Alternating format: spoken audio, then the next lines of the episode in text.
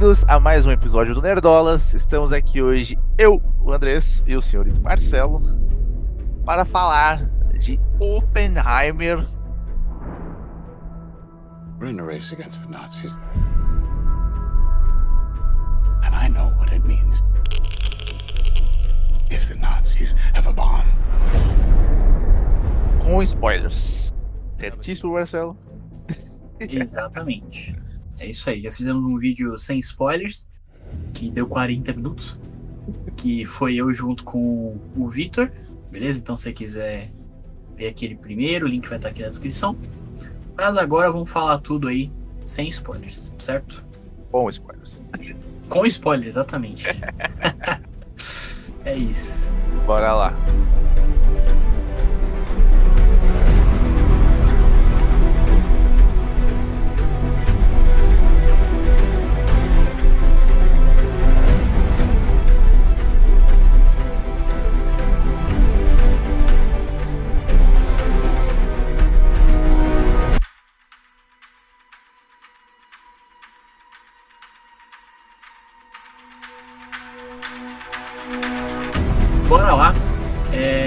Oppenheimer, certo? Filme aí de Christopher Nolan.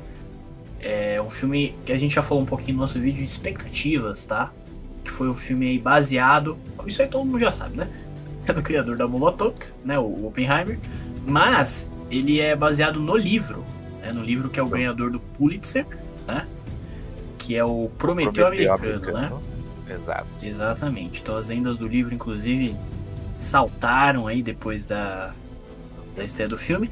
E, inclusive uma, uma notícia que para quem segue o Nerdolas no Instagram já sabe, mesmo que a gente tá postando muita notícia lá.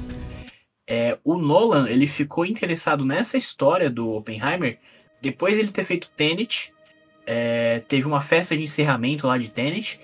E o Robert Pattinson presenteou o Nolan com o livro do Oppenheimer. Aí só aí que o Nolan foi ler a história, se interessou e fez o filme. Então, olha aí, agradeçam a Robert, Robert Pattinson. Pattinson. Muito bem. Beleza? Muito obrigado, Robert Pattinson. É isso, mas cara, acho que falando assim rapidinho, é expectativa. A gente já fez um vídeo de expectativa. Mas assim, eu tava com expectativas altas. E foram E todas isso, atendidas, sabe? né? É isso, foram atendidas, não tem muito o que falar. É, Certo? Uma coisa que eu, eu gostaria de, de comentar sobre o filme, certo? É que eu tô vendo muito. Agora que já passou um tempinho, né? Já, já tá uma galera aí que já viu o filme. Que a pessoa tá reclamando da duração do filme, cara. É. E. Eu não tô entendendo essa reclamação, velho. Pra mim, não faz sentido. É um filme que encaixa muito bem as três horinhas dele, beleza? Totalmente proveitosas. e você já tá discordando de mim. É, então, a gente até falou quando a gente fez o vídeo, né, o review em um minuto lá no Insta- no Instagram. Exato. Eu falei que acho que a única coisa negativa que eu coloco no filme é a duração. Eu, pelo menos em algum momento, né, na minha experiência assistindo o filme, eu cansei um pouquinho. Entendeu? Chegou um momento que tava, beleza, Nolan, chega de tanto nome, chega, tá bom, mas assim, já deu, entendeu? Vamos lá, vamos pro final, entendeu? Eu senti isso um pouquinho ali no, no filme. É, então, enfim, acho que talvez o, o único ponto negativo assim que eu, que eu tenho pra falar é justamente isso. Foi uma coisa que eu, que eu senti. Justo. É que tem filmes, certo? É que eu tô pensando muito fresco na minha memória, porque ontem eu assisti Spencer, certo? Quem não sabe aí, o filme que retrata ali alguns dias da princesa Diana, certo? Que é com a, a menina do Crepúsculo, eu não lembro o nome dela agora. Qual que é o nome do Crepúsculo, Marcelo? Né, Bela Swan. a própria, Ela. porque ela. Mano, esse é um filme Stewart. tedioso, beleza? Tedioso. Sabe? É duas horas de filme que parecem 18. então, eu acho que o pessoal tá, tá pegando no pé de Oppenheimer à toa. Eles não sabem o que que é passar por um filme arrastado de verdade. e Ah. é isso. Já dei esse disclaimer. Vamos falar do filme pra valer agora. Que agora é falar coisa boa. É isso, é isso. Ó, vamos lá. É, então a gente. Todo mundo já tá mais ou menos ligado aí, já sabe também. O filme tem um grande elenco aí, né? Elenco de peso. Inclusive tem, tem alguns personagens, alguns atores estão no filme que você nem sabe que eles estão no filme. Aí eles aparecem lá do nada e fala, caralho, esse cara. Aparece outro cara, nossa, esse cara aí também. É, mano. É igual quando aparece o Huey. O- Aparece o Rio. Então, mas o Rio eu já sabia que ele ia estar. Ah, eu não Entendeu? sabia. O Rio eu já- eu já sabia. Do nada aparece o Josh. Do, do Drake Josh, aparece o Rami Malek. Aparece, acho que aquele cara, o Casey Affleck, né? Acho que ele é, ele é irmão do. Do Ben Affleck. Acho que é. Enfim, aparece um monte de gente conhecida, assim, que você nem, nem fazia ideia que tava no filme. Isso é verdade, isso é verdade. E vamos lá, cara, vamos falar assim da, da narrativa. Correto, Que- beleza. O que, que você tem a dizer? Você falou que já não, não achou um filme arrastado, né, e tal, então imagino que você tenha gostado. Exato, porque ele, ele pega assim pontos. Como é que fala? Não são tão distintos assim, mas ele vai separando meio que em blocos de ideias do que, que ele quer tratar. Né? Ele começa mostrando o Oppenheimer como aquela pessoa que está tentando loucamente atrás da opacidade, né? De, de trazer à realidade o que ele tá na cabeça dele, né? As ideias que ele tá pensando. E eu achei, tipo, muito legal toda essa parte certo? Aí depois, né, que a gente já tá mais próximo de entrar ali no no projeto Manhattan ali em si, né, tudo mais, ele Uhum. já vai começando a, a tomar uma cara ali mais de de um filme de sabe aquele filme que vai indo atrás das coisas, vai atrás das pessoas, montando a equipe, fazendo tudo mais, sabe? Reich? Isso. Sei. É, Não é exatamente tipo um arte, mas tipo, traz um pouquinho dessa questão, né? De, de montar a equipe, pensar nos, nos cérebros que precisam estar lá, onde precisa ser. Acho que sim. Tem todo esse, esse bloquinho ali no meio. É, paralelo a isso, tem outro bloco, né? Que é das relações pessoais deles lá, dos, dos lances dele, que ele é um mulherengo. É, pois é.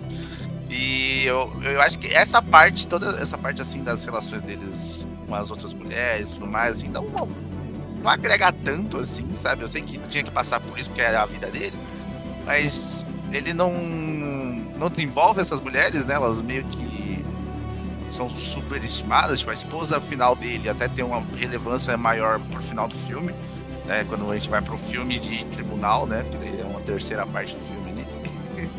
Ah, é, a Emily Blunt. Exato. É, ela tem a cena dela ali, ela é muito foda e tal, e a relação deles dois, assim, esse gosta, mas não gosta, e depois meio que se odeia, mas tá junto e tudo mais, e é uma família que não tá dando tão certo assim, né? Mas eles se apoiam, apesar de tudo, e tipo, não é tão bacana assim, mas todo o resto é muito bom, né? Do, as relações com os cientistas e as as farpas na mídia e os problemas em relação às consequências da, da produção da bomba e depois as consequências da detonação dela. E, eu achei muito bom. Então, cara, eu queria, eu queria falar que assim, é, a gente viu o filme junto, né? E nós dois saímos falando a mesma coisa. Que a gente não, não conhecia sobre a história do, do Oppenheimer. Não conhecia os Exato. personagens envolvidos, as pessoas envolvidas, né? A gente não conhecia. Conhecia só o nome ali do cara, o cara criou a bomba atômica. E é isso, é isso que eu É conhecia. Eu nem sabia que o Einstein estava envolvido na parada. Só sabia porque ele aparece no trailer também. Só isso. Eu nem vi entendeu? ele no trailer, na verdade. Descobri quando ele Você apareceu nem no viu ele no trailer. Eu fiquei, caralho, Porra. olha o Einstein. Melhor, melhor ainda. Mas assim, aí depois você até comentou, né? Pô, eles podiam ter feito um Nerdcast sobre isso aí. E uma semana depois, eles fizeram o Nerdcast. Você ouviu? Eu ouvi o Nerdcast. Eu ouvi também. E assim, muito bom, né? Se a gente tivesse ouvido antes, seria. Teria sido uma experiência melhor.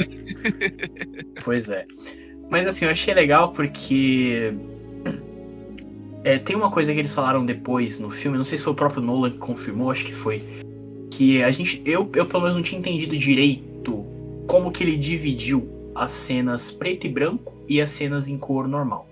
Isso Hum. não tinha ficado claro pra mim. É, e depois o Nolan falou e você falou, pô, putz, é isso, né? Então, as cenas em preto e branco são as cenas que não estão na visão, né, do, do Oppenheimer. Então são as cenas que ele não tá lá.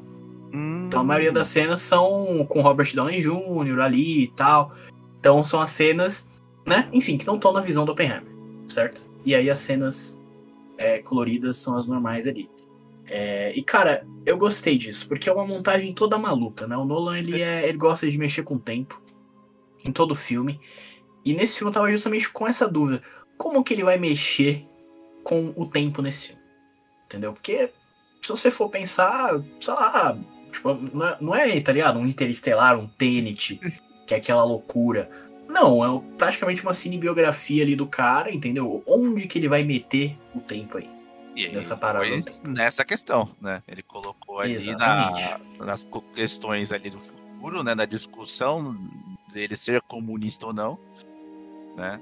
E na produção da bomba, né? Em todo o período ali do, do, do- durante a guerra, né? E tudo mais. E aí, Sim, tipo, sim. vai e volta aí, e, tipo, é bem. Tipo, ele não deixa tão assim, tipo, jogado na hora que ele tá trocando, mas é totalmente perceptível, né, quando que ele tá em outro tempo ou não, né? Sim, inclusive acho que a gente pode até falar rapidinho disso, que é a maquiagem do filme, né? Porque Exato. você percebe quando os personagens estão mais novos, Mas estão mais é, velhos e estão bem mais velhos. né? Dá pra ter essa, essa diferença aí, é bem legal. É, e cara, acho que sobre a narrativa, assim, eu, eu curti bastante. Até, até como eu falei, eu senti um pouquinho as três horas, tá? Mas assim, dado o, o estilo do filme, sabe? Não é um filme de ação, sabe? Não é um Vingadores Guerra Infinita, Vingadores Ultimato, que, sabe? É aquela loucura, não para e tal. Mano, é um filme de papo, de conversa, entendeu? Se fosse um outro filme, isso. um outro diretor, um outro, uma outra edição, eu muito provavelmente não ia conseguir assistir. Simplesmente, eu- caralho, não dá. Tipo o irlandês. Eu sei que você gostou do irlandês, mas eu não consegui. Eu tentei assistir e não rolou pra mim. Mas o Oppenheimer rolou. Então eu acho que isso aí é, é um mérito e eu acho que a edição tem um ponto muito positivo nisso aí, entendeu? Muito Exato. impactante nisso aí. o filme todo, até a questão, até o ponto onde explode na a bomba teste, né, a Trinity, até chegar nesse ponto, ele, ele tem uma crescente, mesmo que não se- seja um pouco vagaroso, né, de não ser tipo pá, pá, pá, pá, pá. Você dá pra sentir o clima de tensão subindo, as implicações daquilo Total. e tudo mais. É, até com a questão da, do tribunal, entre aspas, né? Porque eles reforçam o tempo todo que não é um julgamento, né? Apesar de estarem todos julgando ele. É. E é, é- é crescente, é sempre exponencial, assim. A cada momento do filme tá um acima da, tipo, da tensão daquela situação, por que, que você está trabalhando em cima daquilo e, e o que, que aquilo pode gerar e tudo mais. E eu acho isso muito. É, inclusive assim, a primeira coisa que a gente falou no nosso review em um minuto, e a primeira coisa que eu falei no review sem spoilers foi a mesma coisa. E eu vou falar aqui de novo, que é tudo que envolve som no filme, né? Então assim, a trilha sonora tá lá, ela é incrível, tem, tem meu Ludwig Göransson, foda, eu já tava com a expectativa alta pro, pro, pra trilha sonora do cara, entendeu? Que enfim, pra quem não sabe, ele é o criador da trilha sonora de Creed, Pantera Negra, ele fez o último filme do, do Nolan, que é o Tenet, e agora ele está aqui de novo. E olha, foda. Mas assim, não é apenas a trilha sonora, porque a trilha sonora entra junto com tudo que tá envolvido ali de som, tá ligado? Não som também. Inclusive, inclusive o que? O silêncio. Exatamente. Isso é muito bem trabalhado, né? Todos os barulhos, todas as percepções, principalmente pra mostrar quando ele tá se sentindo pressionado pelo ambiente externo, se torna um- um- tudo se torna mais barulhento do que realmente é. É, tem várias questões nesse sentido de tipo você passar por alguma situação ali, você vê que tipo o som não é o som real daquela da onde ele tá, mesmo que né, é um filme, né? mentira, mas não é o o som não representa o que tá acontecendo naquele cenário, mas ele representa o que o Oppenheimer tá sentindo, o que ele tá passando, qual é o momento em que estamos do filme. E eu acho que isso encaixa muito bem. É, e assim, tem dois. Acho que tem duas coisas assim que eu quero destacar, duas cenas em específico, Que assim, é a cena óbvia, não, não tem como fugir disso. É a explosão né, da, do, do teste do Trinity ali. Que é simplesmente. Mano. Eu acho que é uma das melhores experiências assim que eu, que eu tive no cinema foi essa cena. Porque é isso que você falou, tá naquela crescente e tal. Os caras falam, mano, a gente pode explodir o mundo, entendeu? Tá aquela loucura. Aí tá o Josh lá com, com o botão, o botão vermelho lá. Inclusive eu fiquei pensando no, no meme do, do Drake Josh. Tem um meme que o, o Josh Ah, da fala. porta, né? É, cadê a porta? Eu fiquei falando, mano, mas cadê o botão? Cadê o botão pra parar? Fiquei pensando nesse meme aí. Mas enfim, é aquela tensão subindo, subindo, subindo. Aí a bomba explode. Isso eu não ouvi nada? Silêncio absoluto, inclusive no cinema. Ninguém respira. Ninguém respira no cinema. E aí, inclusive, eu vi umas pessoas comparando, e eu vou, vou trazer aqui. Eu não sei se, se é um fato, mas Hum. o Nolan pode ter se inspirado muito em uma cena do mestre Ryan Johnson em episódio 8 de Star Wars. Entendeu? Porque, porra, quem não lembra daquela cena Hum. do ataque do Hyperspace? É exatamente isso. Lembra dessa cena? É, lembro. entra do Hyperspace, ele coloca. Aí silêncio. Porra, é muito. Eu tô até arrepiado. Mas Ai, enfim, é o cara. mesmo estilo, tá ligado? É o mesmo estilo. e é sensacional. Sensacional. Ó, e antes da gente ir pro próximo ponto, eu tenho que comentar mais um pontinho aí relacionado ao, ao efeito sonoro aí do, do filme, que são aquelas cenas onde ele. Onde dá a entender que ele tá tendo uma. como é que fala? Alucinação? Uma crise de ansiedade, alucinação, tam- de certa forma. Mas acho que é, é- é bem uma crise de ansiedade ali, né? Porque fica aquelas batidas, né? Tum, tum, tum. Sim. E é uma parada que a gente já viu no trailer. Eu acho o trailer foda. E é justamente por causa disso, porque as batidas estão desde o começo do trailer. E elas só vão aumentando, só vão aumentando. Eu falei, caralho, o cara vai botar isso na trilha sonora e vai ser foda.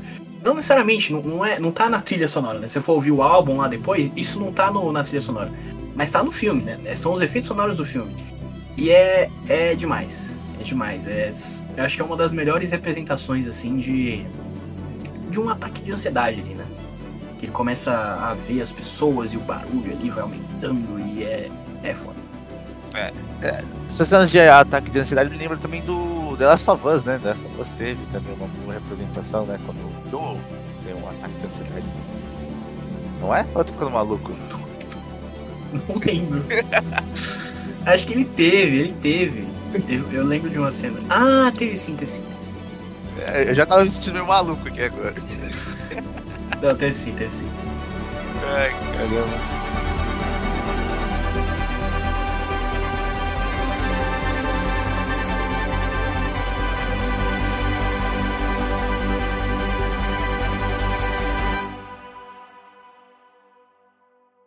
Mas agora você comentou do trailer. Sabe o que eu acho? Eu acho que eu não vi o trailer de Oppenheimer. Você não viu nenhum trailer? Eu acho que eu só vi o teaser e eu não entendi nada.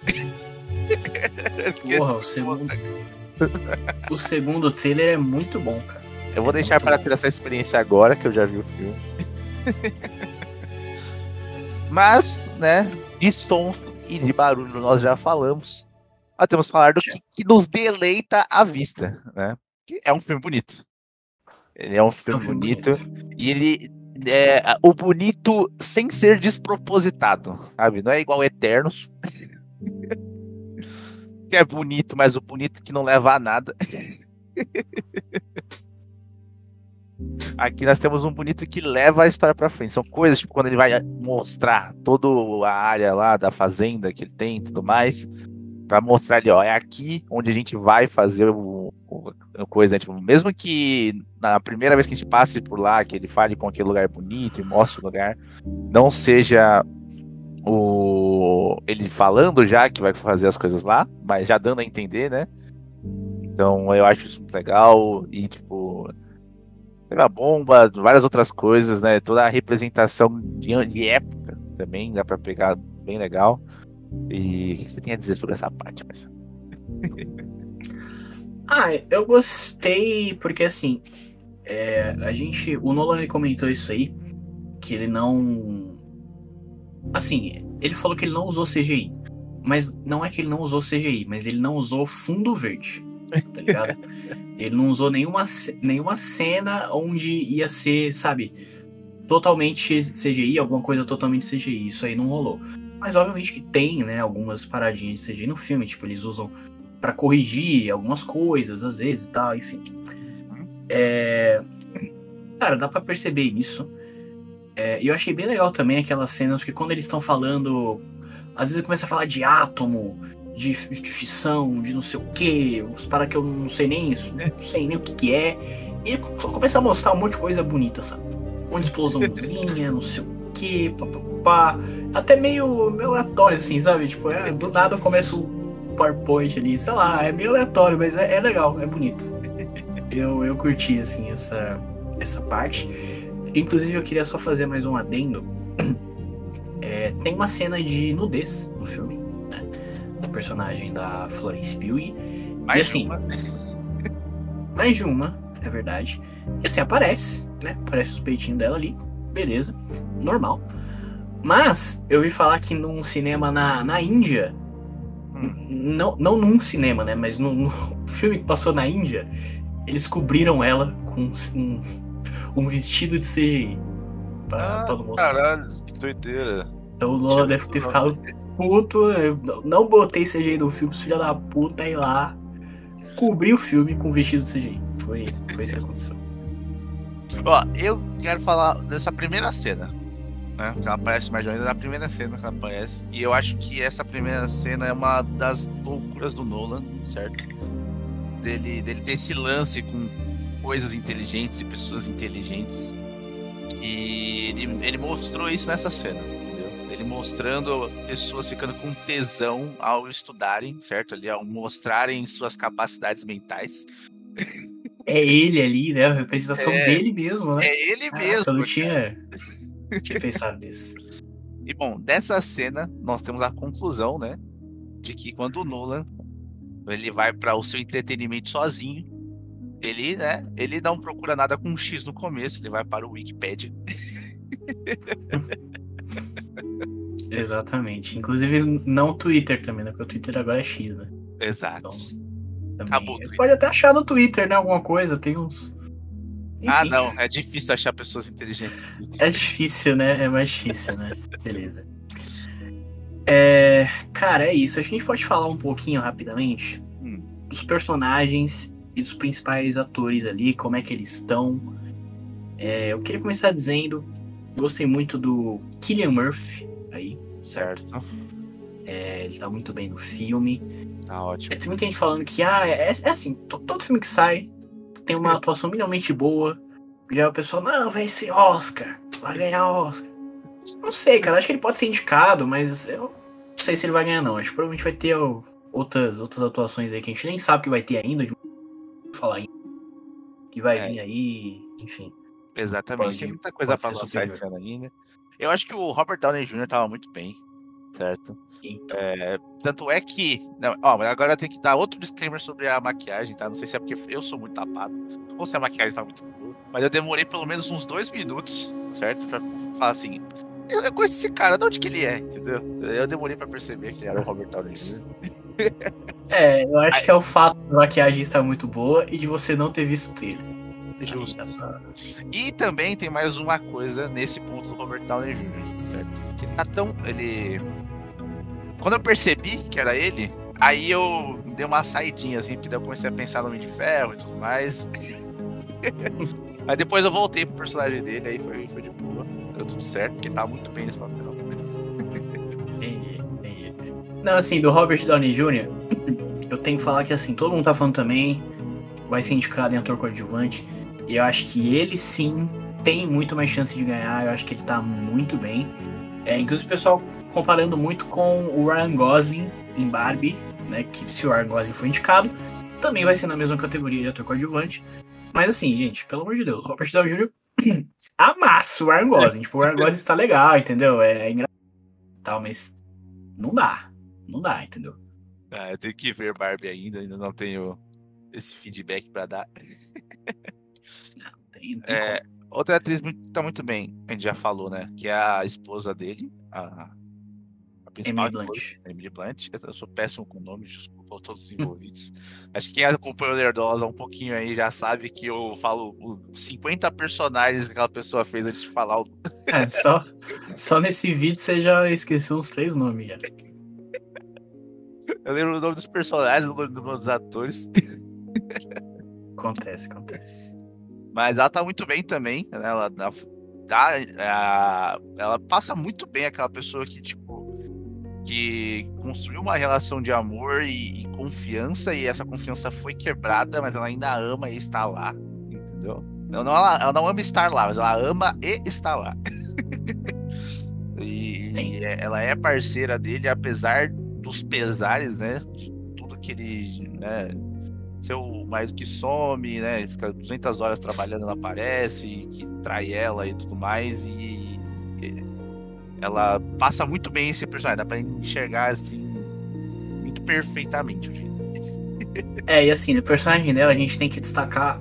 Você até citou, né, que no final ela tem uma importância maior, que é na cena do interrogatório ali, né? Que é assim, a parada tá pegando ali pro, pro Oppenheimer, todo mundo fudendo ele e tal, e ela chega ali pra defender ele. Aí ela chega, assim, com uma cara meio nervosa e tal, você fala, puta, fudeu. O cara Ela tá fudido, não sei o quê. E aí depois, amigo, ela foge com o cara. Entendeu? Ela. Nossa, eu não sei nem. É foda, é foda. Ela pega os caras na parada que ele está falando, entendeu? Não, não, é, não é isso não. Tal. É muito foda. É muito foda. É muito foda. E, tipo, esse cara tá muito bem também. Promotor Esse cara, aí, que parece o Paulo ele é. ele é o Jason Clark. Jason Clark, ele tá muito bem também. Tá muito bem. Eu não lembro de onde eu conheço ele. Ou se é só porque ele me lembrou o Paulo Gomes. Ele fez Planeta dos Macacos. Qual Planeta dos Macacos? O novo com Caesar? É, o 2. Ah, eu não lembro. Ele fez algumas coisas aí. Ah, ele fez o 3 também. Enfim. eu, eu lembrava de lá, pelo menos. Justo, justo. É, então, ele ficou. Eu fiquei o tempo inteiro tentando lembrar de onde eu conheci a cara dele. Ele me lembrava muito alguém. E eu só pensei agora. É isso. E outro personagem que eu gostaria de dar um ponto, mas não um ponto extremamente positivo, né? Que é a. O personagem da, da namoradinha comunista dele lá, A Florence Pugh. a Florence Pugh, que ela tá. to- Não é culpa dela, certo? O que ela faz ali, ela até que faz bem. Mas o personagem dela é totalmente subutilizado, eu diria. Assim. Já que eles colocaram ela no filme, eles poderiam ter explorado algo mais, entendeu? É, inclusive com, com o meu conhecimento aí adquirido pelo Nerdcast, é, eu sei que inclusive a, a, a personagem dela, né, a, a Jean Tatlock, Uhum. ela foi muito mais importante do, do, Oppenheimer aí do que eles mostraram no filme. Né, Acho que foi ela que, que levou ele pra parada dos comunistas e tal. é, enfim. Então ela é muito mais importante do que foi mostrado no filme. Mas sei lá, cara, eu acho que. Concordo com você que ela foi subutilizada. Tanto a, a personagem quanto a atriz, né? Porque a Florence Pugh é uma ótima atriz também. Mas eu acho que é só escolha, sabe? Tipo, mano, já é um filme de três horas, tá ligado? Não tem como você explorar tudo. Não tem como você dar importância pra tudo e tal. Então, é isso, sabe? Justo. Algum outro personagem que você está citando aí? Ah, temos o general, né? O general é muito importante, que é o. Matt Damon. é, eu ia falar Matt Damon, mas daí eu fiquei com medo de não ser o Matt Damon e ser- fazer um agafe. É o Matt Damon, é, o Matt Damon tá legal, tá legal também. A gente tem o, o Rami Malek aparecendo rapidamente, aparece umas duas vezes no filme lá. É, mano, tem um monte de gente, tem um. Tem o Gary Oldman, você viu, você viu o Gary Oldman? Gary Oldman. Caralho, Percebeu, eu, hein? eu não lembro o rosto dele. É o Gordon, Batman. Ah! Ele está lá. Ele tá, ele faz o presidente. É o presidente que aparece no final, não é? É, é o presidente. Na hora que ele fala, tira É esse isso, né? maricas daqui, não, uma coisa assim. Esse, É, esse é medroso. isso aí. né? É isso aí, é ele. Ele tá, tá muito bem também. Cara, acho que é isso. Acho que de. de Considerações finais. assim, de personagens. Considerações finais. Cara, eu curti. Eu curti. Eu acho que. É isso. Eu vi muita gente falando, porra, o filme vai, vai romantizar a bomba atômica e tal. Nolan vai, entendeu? Fazer o Oppenheimer ser o, o coitadinho e tal. Mas, mas eu não senti isso, tá ligado? Eu, eu senti que ele foi um cara que, assim, ele tinha suas contradições, assim. Né? Uhum. Porque ao mesmo tempo que ele. é, Tem até uns, uns memes sobre isso, os memes eu acho engraçado. Que é tipo, ah, Oppenheimer fazendo uma bomba pra matar milhões. Aí Oppenheimer depois que a bomba mata milhões. Tipo. é isso, sabe? É, mas é aquilo, né? Inclusive é uma parada que ele fala no filme. Que eu acho que, mano. É a parada, tipo assim, se eles não fizessem, outra pessoa ia fazer.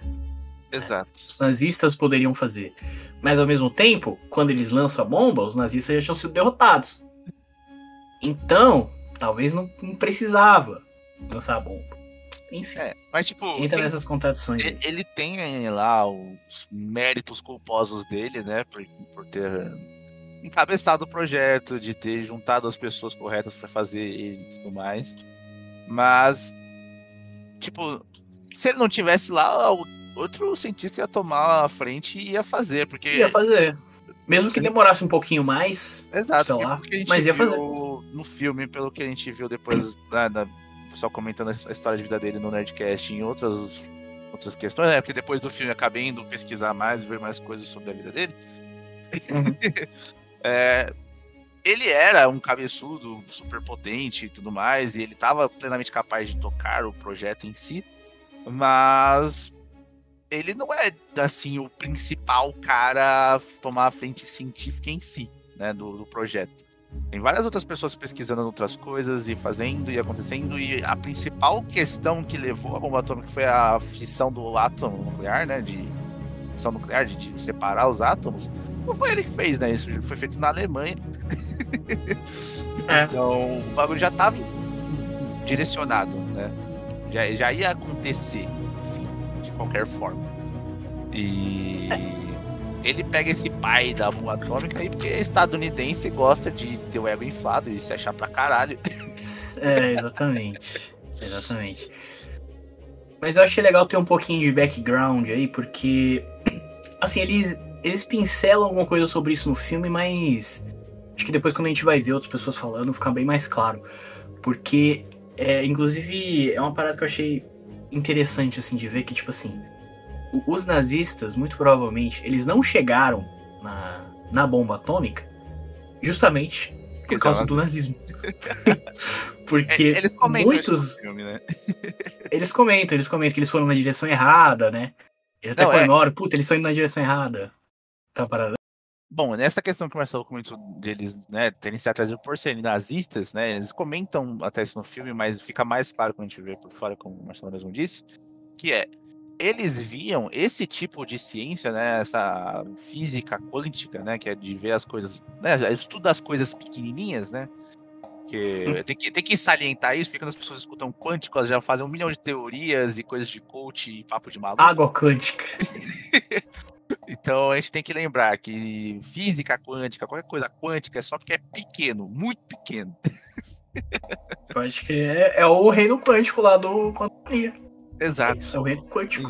São coisas pequenininhas, certo? E, e, tipo, não dava pra se trabalhar com exatidão em cima dessas coisas na época. Que era um estudo que estava sendo começado ainda, né? Eles manjavam um pouco. né? Tanto é que foram descobrir eh, os átomos, as coisas, tipo. O que, que era um. Era um nêutron, né? Uma coisa assim, tipo, 5, 6 anos depois da bomba já ter sido explodida, tá ligado? Eu não faço ideia. E os nazistas eles não acreditavam nesse tipo de ciência, porque falavam que não era uma ciência que trabalhava com exatidão, ela não era correta, sabe? Não era o que deveria ser aprendido. E por isso que atrasou muito o lado deles. É, e muitos dos cientistas da época eram judeus, inclusive Oppenheimer. Inclusive Oppenheimer. Então muitos foram, né, jogados embora lá, viram, né, da Alemanha. Preso, enfim. Tem até um, um, acho que é um professor do Oppenheimer que aparece no início. Que eles Que fazem é uma o- missão pra resgatar ele. O Born, né? Exatamente, que é o Kenneth Branagh, né? É, então, enfim, é uma coisa interessante, né? Pra se ver, pra se pesquisar.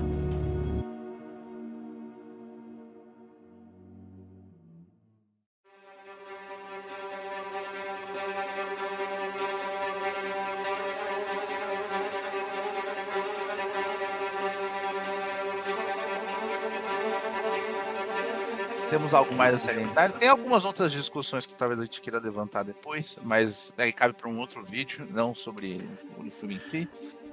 É, tem não, só faz. Eu acho que eu, eu acho que eu comecei, mas eu, eu não finalizei. Tipo assim, eu, eu acho que o, o Nolan, ele não romantiza a, a bomba atômica, ele não coloca o Oppenheimer como coitadinho. Eu acho que, inclusive, ele mostra os, os dois lados, tá ligado? Que, tipo, ao mesmo tempo que ele se sente culpado por, por criar a parada, sabe? É isso, ele é culpado mesmo, de certa forma. A inovação, né? Sim, também, também tem isso. Então eu acho que ele mostra ali bem assim esse- esses dois lados e tal. E é isso, sabe? É, tipo, eu senti que foi aquele filme que só ele passa, sabe, assim, sobre as coisas. Ele não fica se adentrando tanto assim no- na discussão da bomba e tudo mais, que é uma das coisas que as pessoas fazem bastante, né, fora do filme. Mas o filme É. em si, ele é muito mais sobre o Oppenheimer chegando nas conclusões dele, nos, nas questões com ele, do que nas questões da bomba em si. Apesar da bomba ser um, um foco meio que teatral, assim, algo. cume das ideias dele, né? É, tanto que do meio, assim, a, a explosão da. O teste Trinity, ele é praticamente no meio do filme. Uhum. E aí, sei lá, a uma hora final ali, ou até um pouco mais de uma hora, é só o. Como é que fala? Interrogatório. o É. interrogatório ali e tal. É, é isso, entendeu? Vira um filme de interrogatório. Inclusive, acho que foi nesse momento que eu senti um pouquinho a adoração, vi pessoas reclamando disso, enfim. E eu, inclusive, vi pessoas falando que, porra, podiam ter colocado a explosão das bombas mesmo, né? Lá no Japão, no filme e tal, mas. Cara. Pra quê? Pra quê? Eu também acho que não fez falta nenhuma, entendeu? Eu acho que o, o foco da explosão ser na, no teste é perfeito, porque assim, funciona. É isso que eles precisavam pro filme, tá ligado? Ó, a bomba funciona. Chegamos na, no objetivo aí. Acabou. O que é feito depois disso, inclusive é uma, é uma parada que o Nolan coloca no filme também. Não foi escolha do Oppenheimer. Né? Não foi ele que tacou as bombas, né? Foi os Estados Unidos, foi o presidente. O próprio presidente fala isso, né? O Gary Oldman ele fala isso. Não, fui eu que mandei. Fui eu que, que fiz o bagulho, não foi você. Tá ligado? É... Enfim, então eu curti. Curtia as escolhas, curti muito o filme. E é isso. É isso. Um filmaço. Recomendamos muito. Vão assistir Oppenheimer assim que possível. Faço aqui o meu disclaimer novamente que eu fiz o nosso review de um minuto, que é vejam na sala com o melhor som possível, certo? Mesmo que ah, seja só um, não precisa nem ser IMAX, mas seja aquela sala 7.1, Dub, Atmos, qualquer coisa assim. É, eu acho que só de, só de ser no cinema já, já vale, né? Porque acho que qualquer cinema já vai ter um, um som muito superior ao que você tem em casa. É, né? a não ser Então, que você vale seja um maníaco, certo? E tenha colocado 55 surrounds ao redor do seu sofá. É, e pode ser, né? Pode ser. Pode ser. E se você tiver isso, pode me chamar pra ver um filme na sua casa. Chama nós. E é isso. Deixa um like, se inscreve no canal, compartilha o vídeo e temos um disclaimer do Marcelo. não faz o fechamento não. É, só falar mais uma coisinha que eu ia falar. Eu ia falar duas coisas, eu esqueci uma dessas coisas. Eu vou falar uma e se eu lembrar eu falo outra. Daí você É, faz não, isso e-. Tá bom. E assim, só pra gente ir finalizando, eu queria falar alguns, algumas paradas, assim, que assim, foi um grande sucesso, né? A gente teve aí o Barbieheimer, né? A gente vem comentando aí e Impulsionou tal. bastante os dois. Impulsionou bastante os dois, exatamente. Tanto que o Oppenheimer teve praticamente nada de marketing, enquanto o Barbie teve um grande marketing, então acho que uma coisa ajudou a outra ali. Mas assim, cara, É, na estreia, né, o Oppenheimer fez aí 180 milhões de dólares e é a terceira maior estreia de um filme. Então, assim, é, é um número muito grande e é, é a, e no Brasil, né, foi o maior final de semana aí de abertura do Nolan no Brasil na história. Então, superou os Batman, superou a porra toda aí. E, cara, é o que a gente tava falando, é um filme de três horas, entendeu? Tem a parte bibliográfica ali, é um filme maior de 18. Então, entendeu? É um grande número. E hoje, no dia que a gente tá gravando, o filme já ultrapassou aí 300 milhões de dólares. Certo? Enquanto o Barbie já fez 600, mas é aquilo. são, são filmes diferentes. Dado as, os detalhes aí pra, pra Oppenheimer, que, que eu falei, são números ótimos. Que Certo. isso, Barbie em um mês aí botou os últimos dois filmes da DC no bolso. Nossa, um final de semana. Botou. A Warner tá dando graças a Deus, agradecendo a Margot Robbie. Enfim, demais. Nunca mais teremos filmes de super-herói na Warner. Teremos mês que vem Besouro Azul, 17 de agosto, nos cinemas. Tá? É o último disclaimer que eu tenho aqui. Estarei lá pra presenciar Bruna Marquezine, certo? Mas é isso. Então comenta aí o que, que você achou do filme, beleza? Comenta aí se você acha que é um dos melhores filmes do Nolan ou não. A gente ainda pretende fazer um tier list aqui dos filmes do Nolan, tá? Comenta aí se você acha que a gente deve fazer. Deixa o like, inscreve no canal, fica ligado que esse conteúdo aqui é tanto para o nosso canal do YouTube quanto para as principais plataformas. Se você estiver no Spotify, deixa 5 estrelas, que vai ajudar bastante. Fica lá no nosso Instagram, que todas as novidades a gente coloca lá. Inclusive, ele está bem ativo ultimamente, com várias das principais notícias aí é, do mundo dos filmes, séries, nerd, tudo tá lá, rolando um monte de adiamento e tal. A gente tá colocando lá. É isso, beleza? Agradeço todo mundo aí que participou do vídeo, participação do, do Anders aí. É nóis. Um forte abraço, falou.